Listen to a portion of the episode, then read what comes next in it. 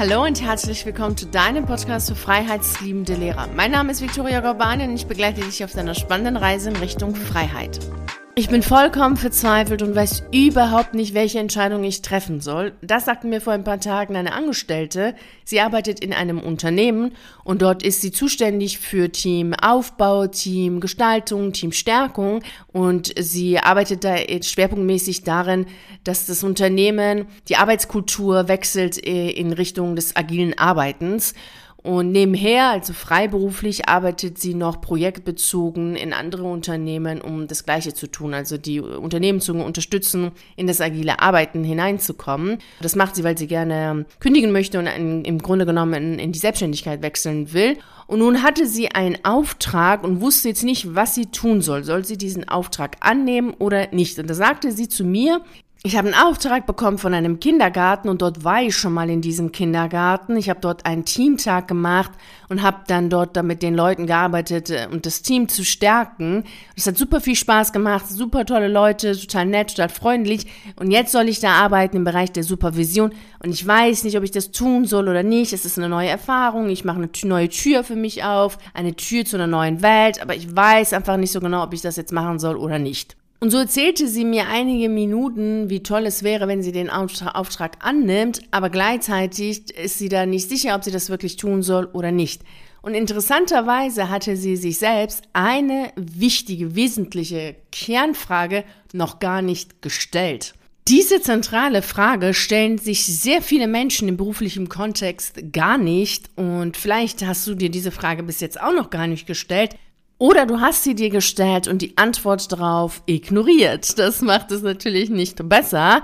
Was meinst du, was ist diese zentrale Kernfrage wirklich absolut wesentlich, dass du dir diese Frage stellst und eben auch für diese Angestellte war es wichtig, sich diese Frage zu stellen. Was meinst du? Ja, genau. Es ist die Frage, macht dir das, was du tun sollst, Freude. Also in ihrem Fall habe ich ihr dann die Frage gestellt, macht dir denn Supervision Freude? Und dann kam sofort, Nein, auf gar keinen Fall. Das ist überhaupt nicht meine Welt. Ich mag die Themen nicht, die bei der Supervision angesprochen werden. Eigentlich ist auch dieses ganze Soziale nicht meine Welt, auch das Kindergarten. All das ist nicht meine Welt. Ich will da gar nicht hingehen. Ich will das gar nicht mehr und so weiter und so fort. Also sie hat da echt sofort alles rausgehauen, was ihr nicht gefällt, was sie nicht will, wo sie nicht hin möchte. Und es war wirklich richtig klar, dass sie das gar nicht machen möchte. Und dann war natürlich so die Frage, ja, aber warum glaubt sie dann, dass sie das machen muss, wenn es doch so klar und eindeutig ist, dass sie das einfach nicht machen will, dass dieser Weg nicht ihr Weg ist? Und so erzählte sie mir, dass sie das Gefühl hat, undankbar zu sein und somit ihr Schicksal herauszufordern, wenn sie dieses Angebot verneint. Denn es ist ja nun mal ein Angebot, das sie bekommen hat und damit kann sie schon sich eine neue Tür öffnen. Und wenn sie das jetzt einfach nicht annimmt, dann könnte ihr Schicksal das Gefühl haben, okay, hey, die äh, fühlt sich wohl irgendwie für etwas Besseres und dann kriegt sie vielleicht gar keine Angebote mehr. Deswegen muss sie ja doch jetzt ihre Komfortzone verlassen und dieses Angebot annehmen, weil sie sonst keine Erfolge erzielt, weil sie eben keine anderen Angebote erhält, so ihre Denkweise. Sie redete viel von Schicksal, aber du kannst natürlich auch anstelle von Schicksal Gott, Universum oder das Leben nehmen. Es geht hier vielmehr um die Denkweise als jetzt diese Wortwahl. Also es ging darum, dass sie das Gefühl hatte, dass etwas Übergeordnetes sie bestrafen wird, wenn sie dieses Angebot nicht annimmt, weil sie dann undankbar ist für dieses Übergeordnete, also das Leben, das Universum oder eben Gott. Und somit ist sie ja gezwungen, das anzunehmen. Also mit anderen Worten so auf den Punkt gebracht, sie muss sich zwingen, etwas zu tun, was sie nicht tun will, um erfolgreich zu, zu sein. Denn sie muss nehmen, was sie vom Leben, Universum, Gott, Schicksal bekommt, wenn sie das nicht tut, bekommt sie nichts Neues, also kein neues Angebot, keine neue Chance, keine neuen Möglichkeiten und wird keine Erfolge erzielen. Somit die Denkweise, sie muss jetzt ihre Komfortzone verlassen. Vielleicht denkst du dir jetzt, boah, wie kann man nur so schräg denken? Aber der Gedanke, dass wir für Erfolg uns anstrengen müssen, hart arbeiten müssen, ist sehr weit verbreitet.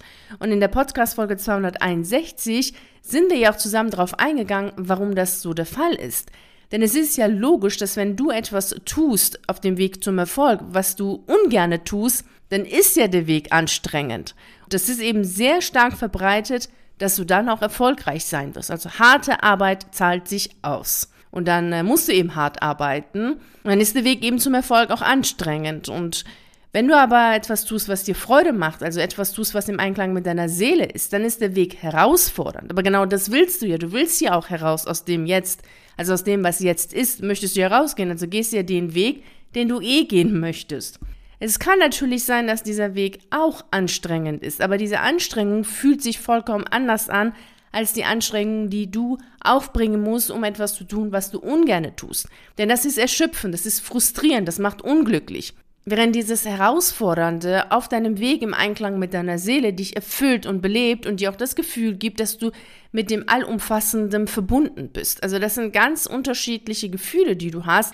Ich möchte dir hierzu ein Beispiel aus dem Sportbereich geben. Wenn du gerne läufst, dann ist das Laufen an sich natürlich anstrengender, als wenn du auf dem Sofa sitzt und Kekse isst. Ganz logisch. Aber nach dieser Herausforderung bist du erfüllt? Bist du belebt? Bist du glücklich? Fühlst du dich gut? Also es ist eine ganz andere Herausforderung. Angenommen, aber du schwimmst total ungerne, naja, dann wird dieses Schwimmen für dich anstrengend sein und du wirst dich jetzt nicht unbedingt super toll danach fühlen, sondern eher erschöpft und frustriert und dich fragen, hey, warum habe ich das eigentlich getan? Und genau so ist es auch im beruflichen Kontext.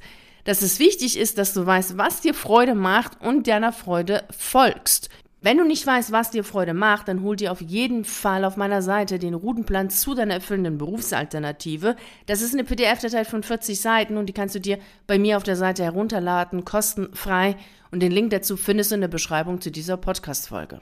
Wenn du dich darauf konzentrierst, dass du deiner Freude folgen möchtest, also im Einklang mit deiner Seele leben und arbeiten möchtest, dann brauchst du auch nicht deine Komfortzone zu verlassen, wobei dieses Wort eh schon irreführend ist.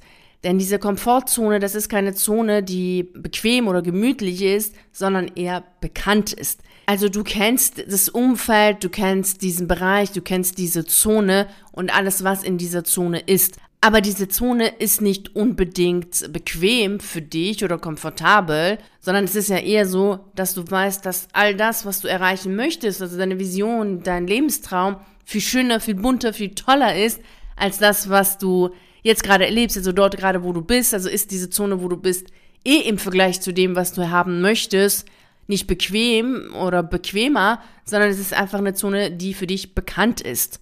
Weil es sonst, sonst sich ja so anhört, als wenn du in einer bequemen Zone bist, oder jetzt bei dieser Angestellten, dass sie gerade in einer bequemen Zone ist und dass die Zone, in die sie geht, dann unbequem sein muss. Und gerade so hatte sie das ja gedacht. Und deswegen dachte sie ja, ja, okay, jetzt muss sie sich zwingen, etwas zu tun, was sie nicht tun will, weil sie muss ja auf dem Weg zum Erfolg ihre komfortable Zone verlassen, also muss ja die andere Zone unbequem sein. Das äh, ist natürlich nicht der Fall. Es geht einfach nur darum, dass du eine bekannte Zone verlässt und dass das herausfordernd ist. Und dass wir gesagt haben, vorhin ja herausfordernd, ist aber auch erfüllend, belebend und verbindet dich ja auch mit dem Allumfassenden, weil du dann im Einklang mit deiner Seele gehst, weil du ja über dich selbst hinaus wächst und mehr in die Weite gehst, in die Freiheit gehst, äh, letztlich das tust, was dir Freude macht. Also geht's gar nicht um unbequem oder bequeme Zone oder sowas, sondern es geht darum, dass du eine bekannte Zone verlässt, da herausgehst in Richtung dessen, wo du wirklich hingehen möchtest. Nun war es aber so, dass diese Angestellte Angst davor hatte, ihrer Freude zu folgen, weil sie davon ausging, dass das eben nicht zum Erfolg führt. Das war für sie einfach zu, zu leicht. Das geht nicht. Das kann eben nichts Gutes sein, wenn sie tut, was ihr Freude macht. Und vielleicht hast du diese Angst auch, denn diese Angst ist sehr weit verbreitet, dass ähm, die Freude eben nicht zum Erfolg, sondern eher zum Misserfolg führt.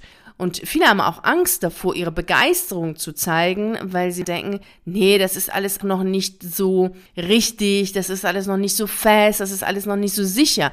Also im Sinne von, freu dich bloß nicht zu früh, wer zuletzt lacht, lacht am besten. Und das ist eine kollektive Energie meiner Meinung nach, weil es eben nicht Einzelne haben, sondern eben sehr viele Menschen Angst davor haben, ihrer Freude zu folgen, ihre Freude zu zeigen, begeistert zu sein von sich, vom einfach am Leben zu sein und Freude am Leben zu haben. Und ich glaube, dass das wirklich eine kollektiv gespeicherte, im Unterbewusstsein des Kollektiven eine gespeicherte Energie ist, dass das Leben hart sein muss. Wenn es denn nicht hart ist, kommt man nämlich nicht in den Garten. Es heißt ja, nur die Harten kommen in den Garten. Ein Mensch kann ja nur dann zeigen, dass er hart ist, indem er hart zu sich selbst ist, sich zwingt und quält und ein hartes Leben führt und dieses harte Leben dann gut meistert, was auch immer das heißen mag. Wenn du aber deiner Freude folgst, etwas tust, was dir Freude macht, wo du fröhlich, glücklich, begeistert bist, dann ist dein Leben nicht hart, sondern es ist geschmeidig, es ist gelassen, es ist einfach fröhlich, es ist äh, toll. Und wenn du dann nicht bei dir selbst bist, sondern in der Außenwelt deine, deinen Fokus richtest, dann bist du natürlich verbunden mit der kollektiven Energie und die sagt dann eher, naja, so kann das Leben eben einfach nicht sein. Es kann nicht geschmeidig, gelassen, fröhlich und begeistern und toll und super sein. Es muss hart sein, es muss anstrengend sein. Du musst kämpfen, damit du dann vorankommst und weiterkommst. Und somit hast du das Gefühl, wie eben diese Angestellte, naja, du kannst doch jetzt einfach nicht das tun, was äh, so naheliegend ist, im Sinne dessen, dass du einfach tust, was dir Freude macht und was du, woran du Spaß hast. Das geht einfach nicht. Du musst dich jetzt aus deiner sogenannten Komfortzone herauszwingen und dich dazu bringen, etwas zu tun, was du nicht tun willst. Dazu kommt dieses Gefühl des Bestraftwerdens, wenn du nicht tust, was eben hart ist. Diese Sichtweise erinnert mich an einer Stelle in Alois Prinz Buch über Teresa von Avila. Teresa von Avila ist eine Mystikerin des Christentums und sie begründete den bekanntesten Nonnenorden der Karmeliten, die unbeschuhten Karmelitinnen. Sie gelangte zu Lebzeiten ins Visier der Inquisition, weil sie entgegen der Tradition einen persönlichen Umgang mit Gott pflegte. Sie redete mit ihm wie mit einem Freund. Und an einer Stelle in diesem Buch geht es darum, dass Teresa mit einem Adligen, der zwar kein Geistlicher war, aber eine Leidenschaft für Religion hatte, über ihre Gespräche mit Gott und sie nennt, sie nennt das inneres Beten, spricht. Und das ist total interessant, was da steht. Ich lese dir jetzt aus dem Buch vor. Als sie ihm von der Freiheit und der Ruhe erzählte, die sie beim inneren Beten empfand, wurde er stutzig und unruhig. Solche Glücksgefühle kannte er nicht. Die Vorstellung, dass Gott sich jemanden liebevoll zuwendet, ohne dass derjenige sich diese Gunst verdient hat, löste bei ihm eine geradezu panische Angst aus, denn er konnte sich dieses Phänomen nur so erklären, dass hier ein böser Geist am Werk sei. Diese Sichtweise, dass du dir die Freude verdienen musst, das ist die Energie, die im Kollektiven gespeichert ist. Das heißt, du kannst nicht einfach froh sein, einfach glücklich sein und deiner Freude folgen. Nein, du musst dir das verdienen, dieses glücklich sein, fröhlich sein und Freude zu spüren. Das zeigt sich ganz stark in diesen Gedanken, die einige Menschen haben und vielleicht hast du das auch, dass wenn in deinem Leben einige Dinge glatt laufen und super laufen und du total glücklich und froh bist, dass du dann immer so im Hinterkopf hast, mm, oh je, oh je, da kommt bestimmt noch etwas ganz Schlimmes, da passiert noch was, das kann doch jetzt nicht einfach nur so weiterlaufen. Also gleich immer in dieser Haltung von Panik und Angst, oh, wenn jetzt ein paar Sachen gut gelaufen sind, das kann es doch jetzt nicht sein, da muss noch irgendwas kommen, was dann eben alles kaputt macht und alles wird wieder schlimm und alles wird wieder furchtbar. Denn die Freude muss ja einfach hart verdient werden, das geht sonst nicht. Klar geht das, du kannst immer, wenn du möchtest, glücklich und fröhlich sein und das solltest du auch sein. Geh echt in dich und spüre in dich hinein, was von dem, was ich dir heute erzählt habe, mit dir resoniert und lass diese Dinge los. Wenn du feststellst, dass du zu stark in der kollektiven Energie unterwegs bist, dann richte deinen Fokus, deine Aufmerksamkeit auf dich selbst und beantworte für dich auf jeden Fall diese Frage. Wo zwingst du dich etwas zu tun, was du nicht tun willst, weil du denkst, deiner Freude zu folgen bringt keine Erfolge? Und wenn du jetzt nicht genau weißt, was dir Freude macht, dann hol dir auf jeden Fall den Routenplan zu deiner erfüllenden Berufsalternative auf meiner Seite. Diese PDF-Datei ist kostenfrei und du findest den Link zu diesem Routenplan in der Beschreibung zu dieser Podcast-Folge. Ich wünsche dir jetzt wie immer viel Freude und Erfolg bei dem, was du machst und wir hören uns wieder nächste Woche Montag. Bis dahin, ciao.